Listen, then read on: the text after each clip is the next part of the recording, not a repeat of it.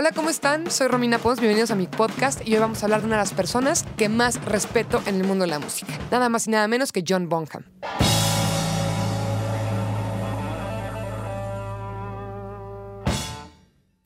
Escuchas. Escuchas un podcast de Dixo.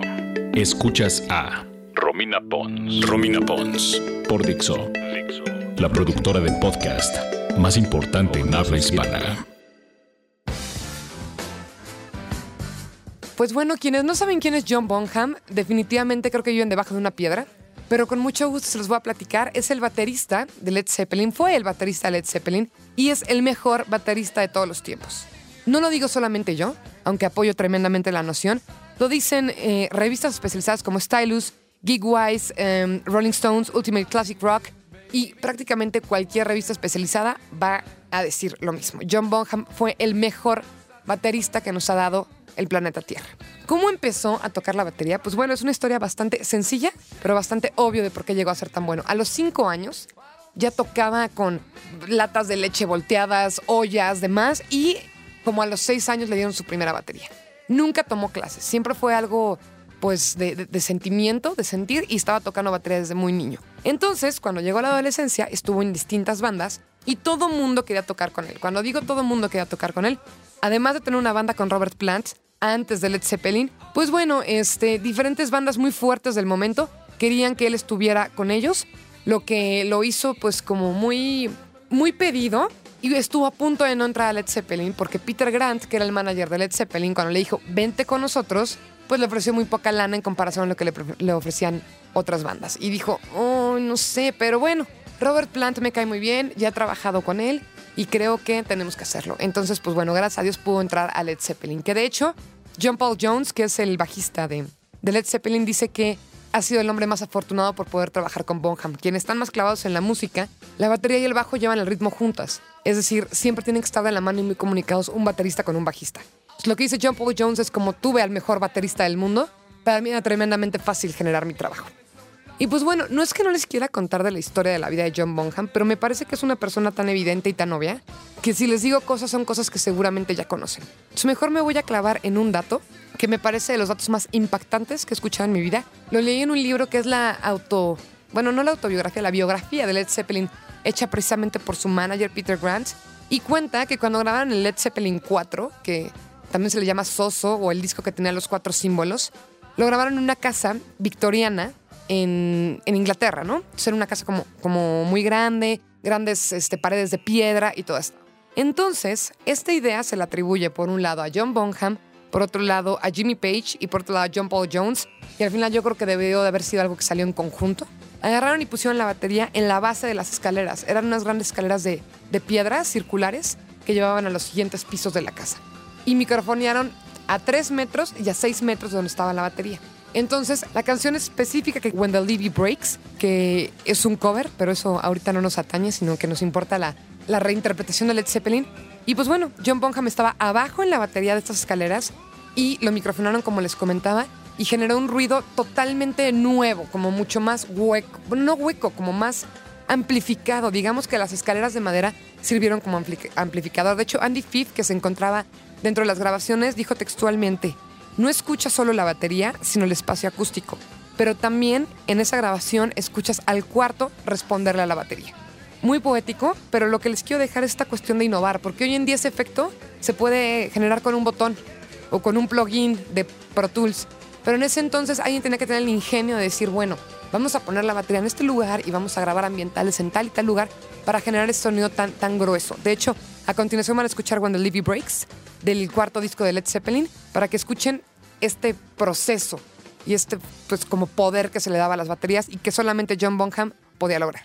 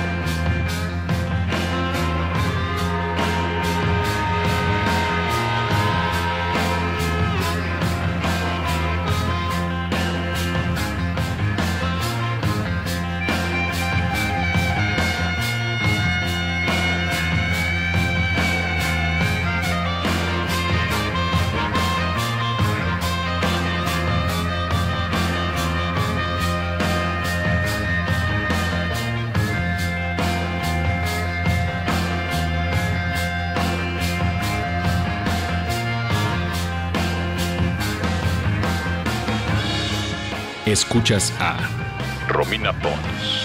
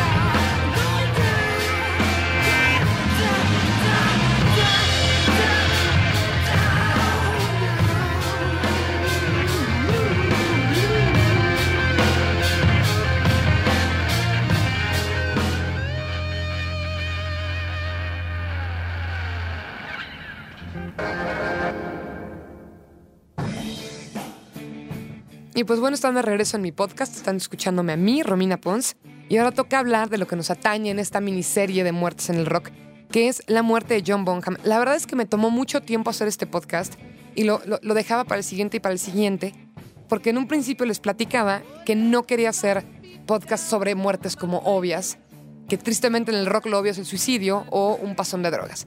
Entonces, bueno, la muerte de John Bonham va más o menos por ahí, pero quise abordarla porque creo que el desenlace es muy importante para no solamente la carrera de la banda, sino la carrera de la música en general. Lo que pasó no es algo demasiado pues distinto a otras muertes, fue el 24 de septiembre de 1980. Bonham recogió Rex King, que era su, su tour manager, para ir a ensayar porque tenían una nueva gira en Estados Unidos. Llevaban, siete, llevaban tres años, disculpen, sin grabar en Estados Unidos, sin tocar ni estar de gira en Estados Unidos. Y entonces, pues bueno, estaban haciendo sus ensayos normales y él, casual, como una mañana casual, se echó aproximadamente 16 shots de vodka. Casual, ¿no? En la carta en camino dijo, pues, se me antojó un trago, ¿por qué no? Pidió cuatro vodkas cuádruples, 16 shots. Llegó al ensayo, siguió tomando, siguió tomando, siguió tomando. Ensayó, ya estaba bastante flaco, estaba un poco, pues, madreado por drogas y alcohol, sobre todo por alcohol. Y este, y pues bueno, a medio ensayo dijo, me voy a dormir un rato, ¿no? Era en la casa de Jimmy Page, entonces ahí dormían, vivían, estaban ahí un buen rato. Se fue a dormir, los demás siguieron ensayando, cotorrearon, hicieron X, Y o Z, y para cuando regresaron a buscarlo, lo intenta despertar justamente John Paul Jones y dice, no se despierta, no se despierta, y resulta que se ahogó en su propio vómito. Son cosas que han pasado con otros músicos previamente. Y pues bueno, aquí la, la, cuestión no fue solo la ingesta de alcohol, sino que estaba tan inconsciente que no pudo despertarse para, para no ahogarse. Le hicieron una autopsia y no había ningún tipo de otra droga en su sistema. Fue puramente vodka, estaba casado con dos hijos, o sea, no había nada de depresión, me quiero matar, nada de eso. Simplemente pues tomó demasiado, se puso en una posición incorrecta y así fue como murió. Pero lo que es muy importante es que Led Zeppelin en este sentido se parece a los Beatles, que los Beatles separados no son lo mismo que juntos. Sí, Paul McCartney hace sus cosas, John Lennon llegó a hacer sus cosas, ¿no? Ringo Starr todavía las sigue haciendo, George Harrison, etc. Pero la magia sucedía cuando eran los cuatro juntos. Y eso es lo que pasaba con Led Zeppelin. La magia eran los cuatro juntos, es decir, John Paul Jones, Jimmy, Jimmy Page, Robert Plant y por supuesto Bonzo, que es como le decían de cariño, a Bonham. Entonces, en el momento en el que muere, se junta la banda junto con Peter Grant, que era su manager y el quinto Led Zeppelin, así como, como los Beatles tenían a su quinto integrante, que era Epstein. Era lo mismo que pasaba con Led Zeppelin con Peter Grant. Entonces, llegaron a la conclusión la banda de que sin John Bonham no podían seguir. Era una banda de cuatro, pero no de que uno era más o uno era menos, sino que en verdad eran los cuatro los que generaban la fuerza creativa y la magia y el genio que era Led Zeppelin. Y más diciéndoles que todo mundo afirma que es el mejor baterista del mundo, es imposible suplantar al mejor baterista del mundo. Entonces, con toda la, pena y el dolor y lo fuerte que fue, Led Zeppelin decidió que con la muerte de John Bonham iban a terminar con absolutamente todo lo que tuviera que ver con la banda y dicho y hecho, así lo han hecho. Sí han tenido unas ciertas reapariciones y de hecho hicieron un, un homenaje como muy, muy fuerte y muy grande en Inglaterra, donde el hijo de John Bonham fue quien tocó la batería. Pero pues lo, lo decía Robert Plant ese día, ¿no? Bueno, en los ensayos de, de esto. No es que seas malo, pero no eres tu papá. Y, y, no de que en cuanto a, a, tecnicismo, sino a la magia y lo importante que eran. Ellos eran amigos de verdad, no era una banda que nada más generaba negocio sino que era tenemos que ser los cuatro hasta el principio, hasta el final. Recuerden también que Led Zeppelin es una banda tremendamente mística, muy metida en estas ondas, pues como de Tolkien y hasta se decía un poquito de magia negra, ¿no? El, el famosísimo dicho de que Stairway to Heaven es una canción que se la pones al revés, que es una estupidez, es un canto a Satán, ¿no? Me cae que en los 80 tenían demasiada imaginación o se metían demasiada cocaína, no sé cuál de las dos. Pero bueno, entonces esta, esta importancia y misticismo que encerraba Led Zeppelin hizo, yo creo que estoy muy de acuerdo con ellos, si no está él, no seguimos y también creo que eso hace que Led Zeppelin sea la banda que es. Porque si hubieran seguido, jamás demerito a los Rolling Stones, pero con todo respeto, Mick Jagger ya es medio una momia arriba del escenario, ¿no? Y creo que Led Zeppelin cuidó mucho esto, en el sentido de que éramos los cuatro, hicimos lo que hicimos y cuando terminó, terminó. Y pues bueno, esta es la historia triste, melancólica como pueden saber, eh, bastante personal en mi perspectiva, de lo que sucedió con Led Zeppelin. Y entonces me voy a despedir con una de las canciones más emblemáticas donde se puede escuchar mejor el sonido de John Bonham. Esto es Moby Dick del disco Led Zeppelin 2. Y pues este fue mi podcast dedicado a John Bonham, un poquito a Led Zeppelin. Y si les gusta, si quieren que tome algún tema en específico o algún cantante, algún baterista, quien sea, háganmelo saber. Lo pueden hacer en Twitter, arroba Romina Pons, o bien en Facebook también búsquenme como Romina Pons y con mucho gusto lo hacemos. Gracias por escuchar.